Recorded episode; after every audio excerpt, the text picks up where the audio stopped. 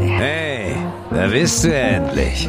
Konntest du dich wieder mal nicht vom Schreibtisch loseisen, wie? doch, doch, ich hatte nur noch ein Gespräch mit unserem neuen Praktikanten. Ah, der hatte ein paar Sorgen. Hat sich das alles irgendwie anders vorgestellt. Und dann haben wir uns irgendwie verquatscht. Ja, genau so einen Kandidaten hatte ich neulich auch, ja. Es ist diese Gen Z, kaum aus den Windeln raus, von Tuten und Blasen keine Ahnung. Aber Homeoffice und die Vier-Tage-Woche fordern. naja, und als ich ihn rausgeschmissen habe, da war er auch noch überrascht. Ich dachte, er fängt gleich an zu heulen. Ja, also, so war das bei mir eigentlich nicht. Ja, wir haben es schon echt nicht leicht, was? Ich sag's dir. Wir gehören zu einer bedrohten Spezies. Kaliber wie uns, mein Freund. Die wird's bald nicht mehr geben in der Führungsetage. Mag sein. Und das ist gut so. Vielleicht ist das ja auch ganz gut so. Äh, wie bitte? Ich meine ja nur, wir haben ja die Weisheit nun auch nicht mit Löffeln gefressen. Und das soll doch auch irgendwie für alle passen, oder? Da müssen auch Kaliber wie wir flexibel bleiben. Hört, hört. Ich hatte ja zum Beispiel heute mit meinem Praktikanten ein tolles Gespräch. Ja. Und am Ende habt ihr euch dann gegenseitig eure Gefühle vorgetanzt oder was? nee, Kumpel, nee. Das ist nichts für mich. Meine Leute müssen vor allem eins wissen, ja? Ich bin nicht ihr Freund. Und ich will es auch gar nicht sein. Das führt nur zu Problemen. Vertrauen ist gut, ja.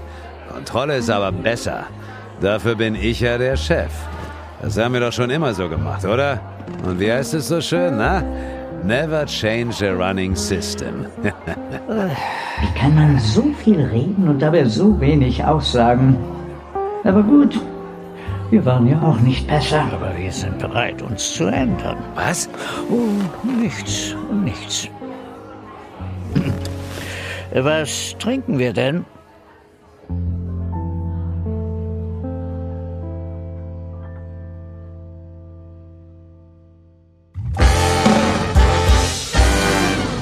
Big Boss Theory. Gute Führung geht anders.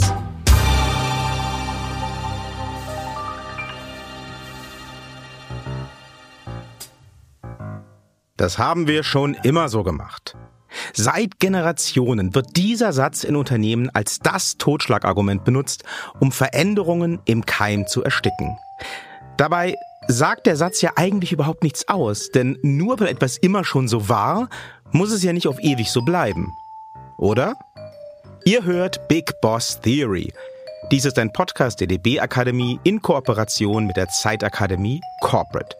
Mein Name ist Victor Redman, ich bin Autor und Journalist aus Berlin und ich darf euch durch diesen Podcast führen – hier nehmen wir in jeder Folge einen besonderen Aspekt von Führung unter die Lupe. Und heute, ihr ahnt es schon, heute geht es um Veränderung, um Change. Nennt es wie ihr wollt, darum geht's. Es geht darum, wie man erkennt, wann Veränderungen notwendig sind, wie man sie anstößt und vor allem darum, wie man am Ball bleibt.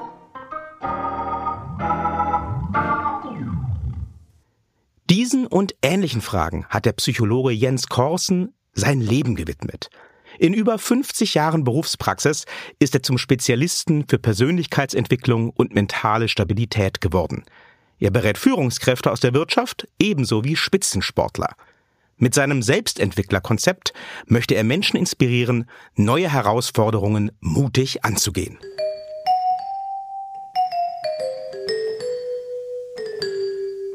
Herr Korsen, wie entsteht denn eigentlich der Wille zur Veränderung?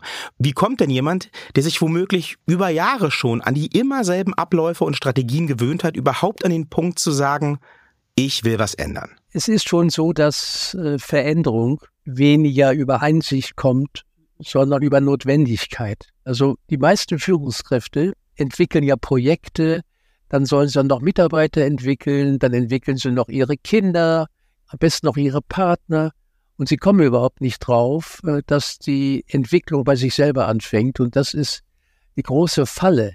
Je höher äh, eine Führungskraft steigt, desto weniger kommt sie darauf, dass es ankommt, dass sie sich permanent, gerade in der heutigen Zeit, permanent weiterentwickelt, toleranter wird und so weiter. Ja, und das ist das Thema. Und woher kriegen Führungskräfte dann überhaupt diesen Impuls zur Veränderung? Was sagt denn da Ihre Berufserfahrung? Ich halte ja Vorträge vor Führungskräften und da kann es schon sein, an meinen Beispielen, die ich so erzähle, wie schaffe ich es, Mitarbeiter nicht zu demotivieren, weil Motivation ist letztendlich out. Das ist ja auch durchschaubar wie im Kindergarten. Ach, jetzt wird er mich motivieren. Viel wichtiger ist, wie schaffe ich es, meine Mitarbeiter nicht zu demotivieren. Oder ich erzähle keine ungefragten Ratschläge. Und wenn ich dann so meine Geschichten erzähle, äh, wie man äh, es schafft, Mitarbeiter zu demotivieren, dann kann es schon sein, äh, dass einer mich anschreibt oder zu mir kommt nach dem Vortrag und sagt, ich würde mal ein Coaching bei Ihnen machen, weil ich merke, dass das neues Land für mich ist. Das habe ich auch nicht gelernt, aber ich merke, dass mein Mindset sozusagen ein Auslaufmodell wird und ich muss mein Mindset mal updaten. Das gibt es auch, ja. Also entweder kriegt man von oben einen Rüffel oder der Betriebsrat sagt, es kommen sehr viele Beschwerden über Sie, Herr Doktor so und so. Äh, und dann ja wird die Not gewendet werden müssen. Das ist ja so ein schönes Wort Notwendigkeit. Dann kommt es von außen. Die Einsicht ohne Impulse von außen ist sehr, sehr schwierig. Es sei denn, man liegt abends im Bett und fragt sich, warum man nie eingeladen wird zum Geburtstag, warum keiner grüßt und warum alle schlecht über einen reden. Dann könnte man natürlich, wenn man sehr reflektiert ist und nicht völlig überlastet ist, auch mal sagen, so jetzt fange ich mal an, mich zu entwickeln und lege meinen Fokus nicht darauf, andere entwickeln zu wollen. Gern wird ja die Aussage bemüht, das haben wir schon immer so gemacht. Never change a running system. Das ist natürlich eine Schutzbehauptung. Das ist Peak Komfortzone. Aber es gibt ja auch hoffentlich Dinge in meinem Leben und in meinem Job, die tatsächlich gut laufen. Also Dinge, die ich wirklich nicht anfassen muss. Wie finde ich denn raus, was ich wirklich verändern sollte, ohne dass ich einfach, ja, sinnlos an mir rumoptimiere? Es geht dabei um eine Haltung. Ich mache einen großen Unterschied zwischen Selbstoptimierung und Selbstentwicklung. Die Selbstoptimierung bleibt ja im System und es ist ja auch häufig ein krankmachendes System, in dem wir leben. Und wenn ich jetzt versuche, noch besser und noch fitter und noch gesünder zu werden, ist es immer im System. Und der Selbstentwickler ist ja eher einer, der das System verlässt, der sich entwickelt aus einer Verwicklung im System. Und da kommt es eben darauf an, dass man eine Bewusstheit hat, dass man wirklich merkt, wo ecke ich an. Und da habe ich mit meinen Führungskräften eine ganz gute Methode und das ist auch eine ganz schnelle Methode. Dann nimmt man einfach fünf Menschen, dem er befreundet ist oder Kollegen, dann sagen wir jetzt ganz offen und schone mich bitte nicht und sage mir mal, wo habe ich Luft nach oben? Also äh, was meinst du, wo, wo könnte ich mich verändern? Und dann hören die meisten Leute, ja, du hörst nicht lang genug zu, du bist sehr kritisch, äh, du erzählst sehr viel äh, vor dir und das schreibt man sich auf. Ganz, ganz wichtig ist, dass man nicht ja aber sagt. Ja, das wäre also ein guter Schritt, um in die Entwicklung, in die Veränderung hineinzukommen. Wenn ich mich jetzt auf so einen Veränderungsprozess einlasse, dann hat das ja auch Auswirkungen auf meine Mitarbeitenden, vielleicht auch auf mein Umfeld. Meine Komfortzone tangiert ja auch die der anderen.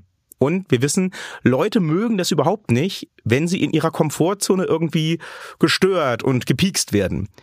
Wie gehe ich denn damit um, wenn ich Veränderungen vornehme und andere Leute das überhaupt nicht gut finden? Ich war ja 30 Jahre Therapeut und da habe ich auch meinen Klienten gesagt, wenn sie sich wirklich entwickeln, bewusster werden, ihr Leben verantwortlicher fühlen und nicht immer nur einen guten Eindruck machen wollen, äh, dann kann es sein, dass sie Freunde verlieren. Weil die nehmen das dann persönlich, was ist mit dem los, der ist ja jetzt so egoistisch. Aber sie werden auch neue Freunde gewinnen, die vielleicht viel besser zu ihnen passen. Ein kleiner Nebensatz, ich verdiene mein Geld ja als Psychologe nur damit, dass Leute zu mir kommen und sauer sind, äh, dass das nicht so ist, wie sie es sich vorgestellt haben. Ich habe mir die Ehe anders vorgestellt, ich habe mir den Beruf anders vorgestellt, ich habe mir den Kunden anders vorgestellt. Ich habe auch von mir, habe ich es mir anders vorgestellt. Und das ist die große Falle, dass die Menschen permanent verstimmt sind, äh, weil sie das nicht kriegen, äh, was sie haben wollen. Und deshalb ist der erste Schritt, ich werde bewusst über meine automatischen Klagelieder. Was sage ich den ganzen Tag? Und wenn ich das schon in den Griff kriege, dann werde ich allein schon dadurch freundlicher und gelassener, äh, weil ich aus meiner Mechanik rauskomme. Das heißt, ich bleibe am besten einfach bei mir, egal was der Rest der Welt dazu sagt? Kann ich dir einen Tipp geben, wenn du das täglich abends einschätzt, sonst hast du ganz wenig Erfolg. Aber wenn du jeden Abend in dein Selbstentwicklerheft, das kostet dich 30 Sekunden, nur Rechenschaft abgibst, wie weit ist es mir gelungen, heute nicht über das Leben zu klagen, nicht über andere und nicht über mich. Und vielleicht bist du am Anfang bei ungefähr 20 Prozent und irgendwann mal nach, nach ein paar Monaten bei 80 Prozent. Ganz kriegt man es meistens nicht hin, besonders wenn man überfordert ist und wenig geschlafen hat, dann, dann klagt es einen. Ne? Der Viktor Frankl, der Sinnphilosoph, hat mal den schönen Satz gesagt, ich lasse mir von meinem Gehirn nicht alles gefallen. Ja, und diese Klagelieder, das sind automatische Klagelieder. Wenn du im Stau stehst, dann überlegst du ja nicht, was will ich jetzt mal denken, sondern das kommt automatisch äh, irgendeine Beschwerde, blöder Stau oder ich Idiot, warum bin ich auch hier lang gefahren? Dann bekommt unser Gehirn Signale in Richtung Aufpassen, Leben gefährdet und dann kommen wir in den Überlebensmodus, raufen oder laufen oder uns totstellen. Und das ist so die Gefahr, dass wir gar nicht merken, dass wir die Welt immer mehr äh, verdunkeln äh, durch unser Meckern. Natürlich kann ich meine Gefühle rauslassen. Ich kann zum Beispiel ganz laut schreien. Ich habe es mir anders vorgestellt. Das Wort Haltung ist ja im Verhalten drin. Und das Verhalten muss durch eine Haltung gehalten werden. Und wenn ich nicht die Haltung habe, ich will mich entwickeln, ich fange bei mir an, dann schaffe ich das nicht. Unser Big Boss würde jetzt wahrscheinlich sagen, das klingt alles nicht trivial. Ich meine, bei aller Entwicklung und Veränderung muss ich ja trotzdem irgendwie auch weiter funktionieren. Der Alltag, der muss weiterhin bewältigt werden. Das Tagesgeschäft muss laufen wie gewohnt. Es gibt keinen Pausenknopf in meinem Leben. Wie schaffe ich es denn da, mit meiner persönlichen Entwicklung am Ball zu bleiben? Ja, das ist ein guter Hinweis. Das ist ganz, ganz wichtig. In, in unserer Selbstoptimierungszeit, äh, da will man ja ganz, ganz schnell was erreichen und man hat auch keine Lust, das über längere Zeit zu verfolgen. Dann kommen schon wieder andere Dinge, die man ja auch machen muss und deshalb bleiben die Leute meistens nicht an der wichtigsten Sache, nämlich wie kann ich mich am Leben entwickeln. Das Leben ist ein mentales Fitnesscenter und ich kann mich täglich an den Situationen des Lebens entwickeln hin zur Gelassenheit, zu mehr Verständnis, äh, zu mehr Respekt, zu mehr Liebe. Und es macht sehr, sehr viel Spaß, äh, wenn man plötzlich den Kontext verändert in Richtung, alles hat einen Sinn. Aber wenn etwas kommt, was mir gegen den Strich geht, dann ist es eben nicht gemein, sondern es ist eine Trainingseinheit und daran kann ich mich entwickeln und abends kann ich mir aufschreiben, was habe ich heute gelernt. Heute stand ich im Stau. Der Stau ist eine Metapher für jeglichen Stau, den ich im Leben habe und ich habe einfach mich gelassen hingesetzt, habe tief ausgeatmet und habe es hingenommen, weil wer im Stau steht, will im Stau stehen. Das ist natürlich erstmal eine provokative These. Aber wer ein Auto kauft, hat den Stau mitgekauft. Und wer sich irgendwo anstellen lässt bei einer Firma, hat die Ungerechtigkeiten, die ihm begegnen, mitgekauft. Und seit einigen Jahren habe ich einen Satz gelesen von Picasso. Und der hat mal gesagt, sich geborgen fühlen in der Ungewissheit. Und dieser Satz ist für mich also sehr tragend. Wir wissen ja nicht, was kommt und die meisten sind deshalb so hektisch, ängstlich und werden krank weil sie alles in den Griff kriegen wollen, weil sie alles all under control haben wollen. Und eins der, der großen Lektionen, die uns das Leben gibt, ist, dass wir nicht alles unter Kontrolle haben können. Und deshalb ist es für mich ja auch ein Lebenselixier seit paar Jahren, dass ich mich fast schon freue, wenn irgendetwas kommt, was ich nicht gedacht habe. Ja, weil, aha, das ist es wieder. Da kommt wieder etwas und ich kann mich jetzt entwickeln an diesem Neuen, wenn wir diese Haltung haben, dann ist es sehr viel leichter, äh, Verhalten zu verändern, weil wir dann nicht gegen den Strom gehen, also nicht gegen das Leben, sondern mit dem Strom schwimmen. Veränderungen brauchen Willen und Veränderungen brauchen Zeit. Das habe ich im Gespräch mit Jens Korsen ganz eindeutig rausgehört. Ebenfalls habe ich über das Thema mit Christa Singer gesprochen. Sie ist die Vorsitzende der Regionalleitung DB Regio Südost. Zu Beginn unseres Gespräches wollte ich von ihr gern wissen, wann sie denn zuletzt den Satz gesagt hat, das haben wir schon immer so gemacht. Ich glaube, äh, gesagt habe ich es nicht, weil ich darauf achte, sowas nicht zu sagen. Aber ähm, bestimmt habe ich das das eine Mal oder das andere Mal mal gedacht. Und es gibt natürlich Situationen, in denen es auch richtig ist, zu sagen, das haben wir schon immer mal gemacht, wenn die Situation das einfach nicht einer Veränderung erfordert, ähm, gleich keine hohe Prio hat. Also von daher ist der Satz manchmal ähm, gerechtfertigt.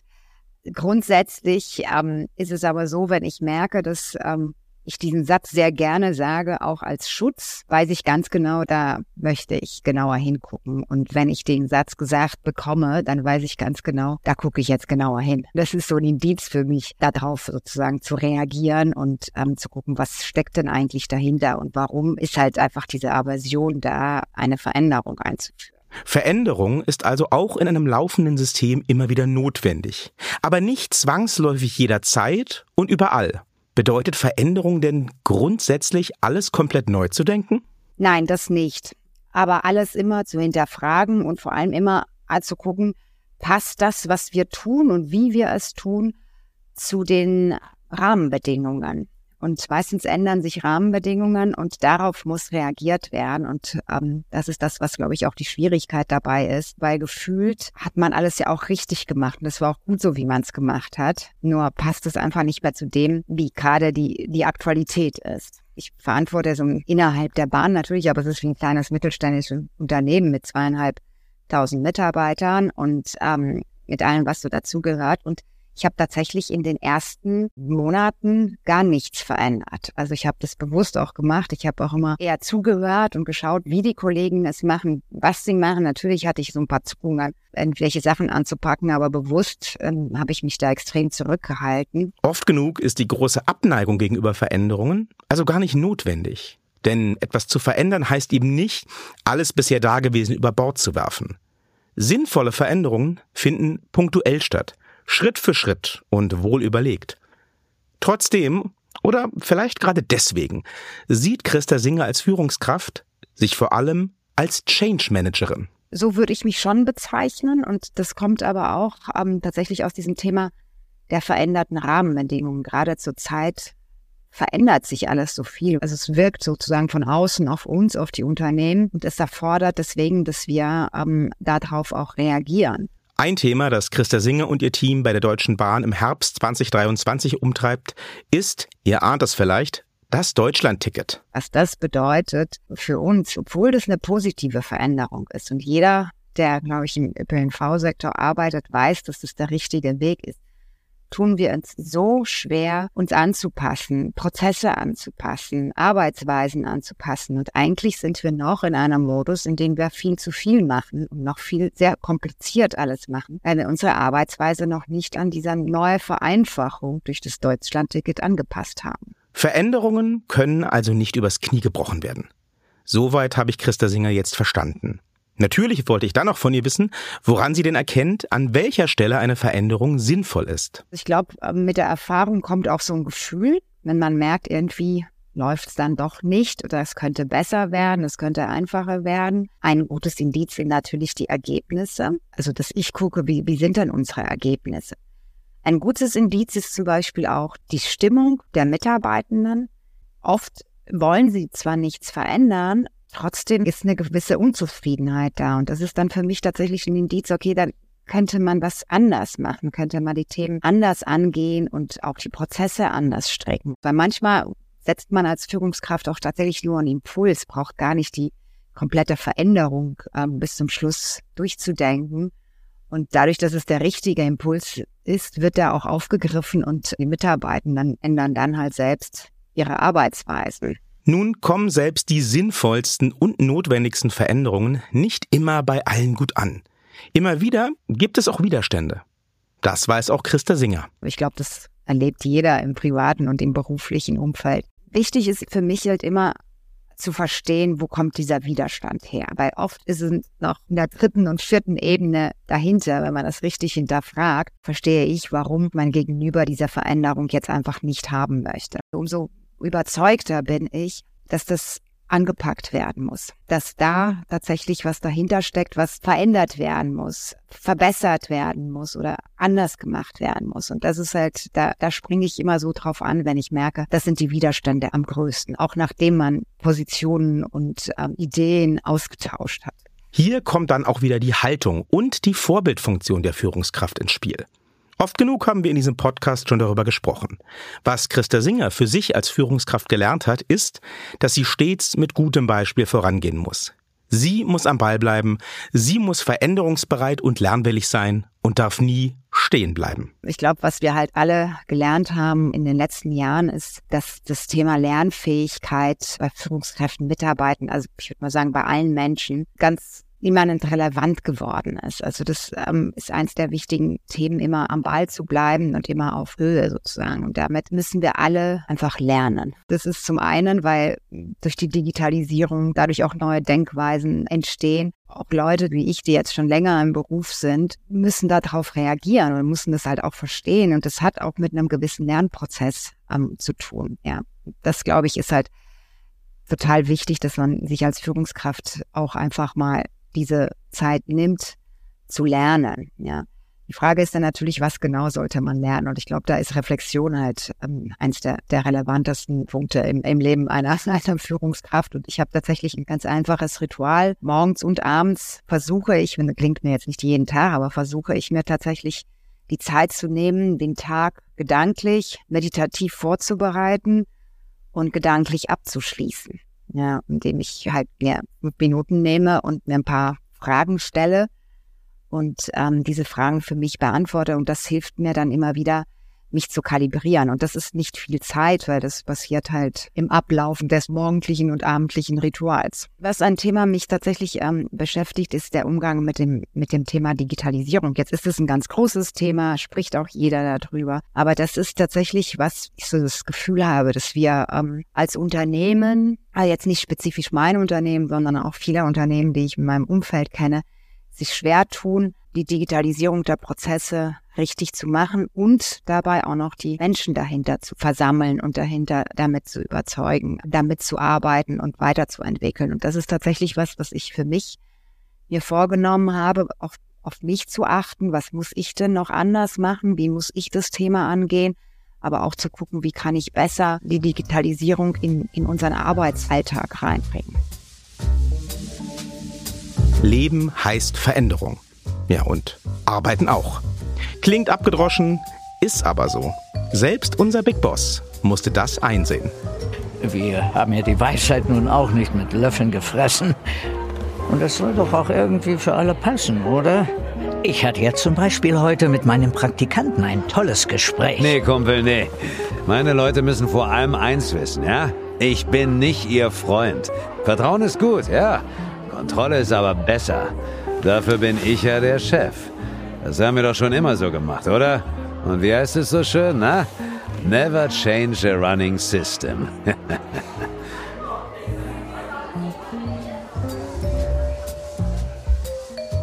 mein Name ist Victor Redman und das, ja, das war die vorerst letzte Folge unseres Podcasts Big Boss Theory. Ich hoffe, ihr hattet Spaß. Ich hoffe, ihr habt ein paar schöne Impulse für euer Arbeitsleben mitnehmen können. Bestimmt hören wir uns an anderer Stelle einmal wieder.